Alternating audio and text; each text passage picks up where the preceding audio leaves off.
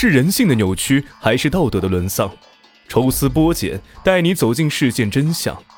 同样的案例，别样的精彩。欢迎收听冯生大案纪实。欢迎收听今天的答案纪实，我是冯生。今天给大家讲述的是西安三名变态杀人狂竟在十二年间劫杀九名妇女。在这个作案过程当中啊，他们自称是私家侦探，以帮助受害者查其丈夫的婚外情为名，劫杀多名妇女。在这个之前，他们还多次奸杀从娱乐场所骗出来的女性。这会儿狂魔作案的手段极其残忍，杀死受害者之后，再将其碎尸，甚至用硫酸溶解尸体。更令人发指的是。他们将一名坐台小姐奸杀后，又将该女子的皮肤做成马甲等一些东西。二零零五年，三名变态杀人狂先后被抓捕。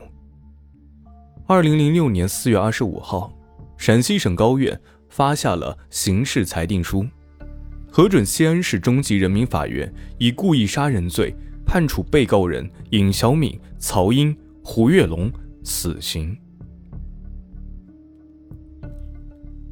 在二零零五年二月十七日的中午十二点左右，家住在西安市雁塔区的中年妇女王某突然失踪了。雁塔警方迅速抽调警力进行调查。警方发现，王某失踪之后，他携带的一张银行卡上存的一万块钱被分六次取走。信用卡巨额现金被取走的时间在王某失踪当天傍晚的六点。至次日的凌晨二时分，警方立即对王某失踪前的所有情况进行了走访调查，发现啊，他失踪前带的一部手机正在使用中。通过科技手段，三月九日，警方确定一个名叫胡跃龙的男子行迹反常，王某的失踪肯定与他有关。经查，四十四岁的无业男子胡跃龙是上海市人。暂时住在西安市莲湖区团结东路某居民区。警方调查之后发现，胡跃龙绰号阿龙，老狐狸。根据群众反映说，早在1998年，胡跃龙曾和尹小敏流窜到西安市某居民小区盗窃了电视机，被群众发现之后呢，胡跃龙因跑得快，趁机溜了，便留下了老狐狸的绰号。但一起盗窃的尹小敏呢，则被民警和群众当场抓获。一九八九年，因犯盗窃罪，尹小敏被判处有期徒刑两年。当晚十一点左右，雁塔警方将胡跃龙依法传唤。警方很快从胡跃龙的家中查出王某失踪前携带的手机。经过进一步的调查。胡跃龙交代了他伙同另外两名无业男子尹小敏、曹英，对王某抢劫杀害的犯罪事实。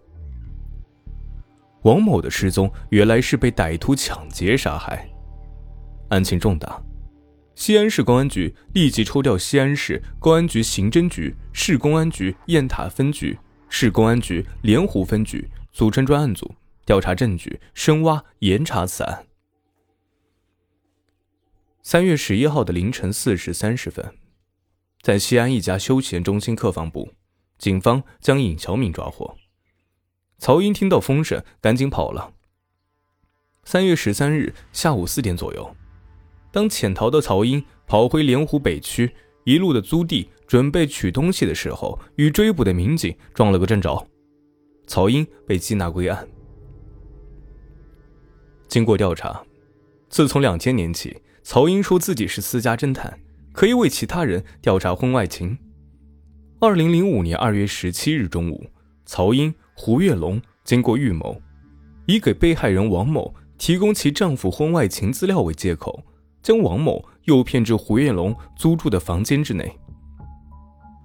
当王某进入室内后，他们两个人把王某捆了起来，采用威胁、恐吓等暴力的手段，逼迫他交出随身携带的财物。并且要说出银行卡的密码。得到密码之后，曹英去检查密码是不是真的。房间里留下了胡月龙看守王某。在这个中间，王某挣脱捆绑和胡月龙进行厮打。胡月龙将王某制服之后，立刻给同伙尹肖明打电话，让他回来帮忙。尹肖明赶回来之后，逼王某说出银行卡的真实密码。经审核无误之后呢，尹小敏、曹英、胡月龙三个人采用扼颈等方式，合伙将王某残忍的杀害。随后啊，为了毁尸灭迹，三个人将王某的尸体肢解。他们从一九九三年开始就开始抢劫杀人，从两千年到案发，以类似的手段抢劫多名已婚妇女。在受害者当中，仅有一名女子很幸运的逃出了魔爪。尹肖明等人原是一伙变态杀人狂魔。根据他们的交代，他们在十多年作案过程当中，曾将从娱乐场所骗出来的女性强奸残杀，并且碎尸，作案手段极其残忍。据办案的警官介绍，二零零五年三月十一日，抓获犯罪嫌疑人尹小敏之后。在其租住处查获许多书籍，内容包括医学、心理学，还有尹小敏与坐台小姐大量淫秽不堪的合影照片。据尹小敏交代啊，上世纪九十年代初，在刑满释放之后，他也曾想着自食其力，先后摆过地摊，卖过烤肉，但是因为经营不善，都赔本了。无业的他，就产生了抢劫发廊妹的念头。几次得逞之后，他和同伙担惊受怕，就将邪恶的念头盯在了娱乐场所坐台小姐的身上。尹小敏供述，他学习有关医学和解剖学的书籍，起初是为给手下的小姐们看病，后来又懂得人体解剖学。二零零五年三月十四号，尹小敏、曹英和胡月龙。被依法刑事拘留。这个案子背后是否还有其他重大的隐情？西安市公安局刑侦分局与公安莲湖分局联合开始进一步的调查取证。结果发现，尹肖明等人血债累累，犯下的罪行令人震惊。尹肖明等人供述，自1995年至1996年期间。他们的作案对象全部都是坐台小姐，警方在进一步查证中，却对四起案件无法查证落实，因为受害者均为娱乐场所的坐台小姐。他们残杀坐台小姐或发廊妹的手段极其残忍和恶劣。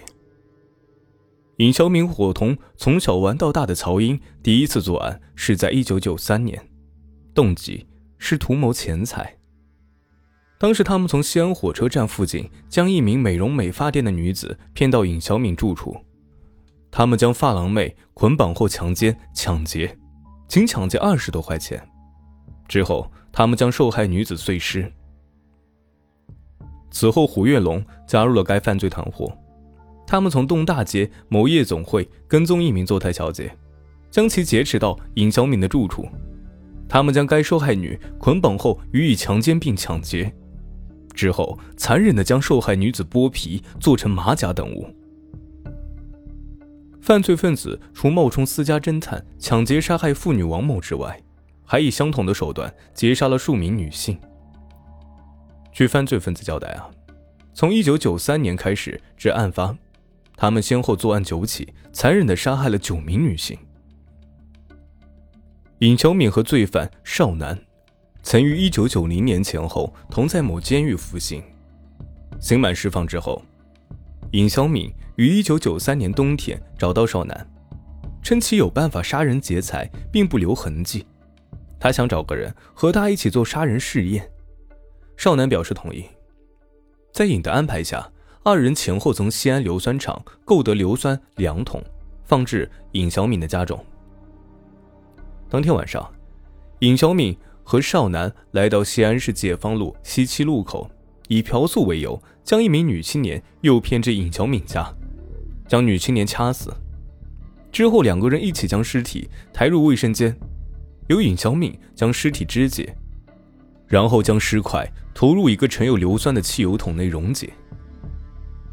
一九九八年夏天，尹小敏、曹英经过事先预谋，在西安市东大街马场子夜总会外，将宋某劫持，拉宋某入伙和他们一起杀人抢劫。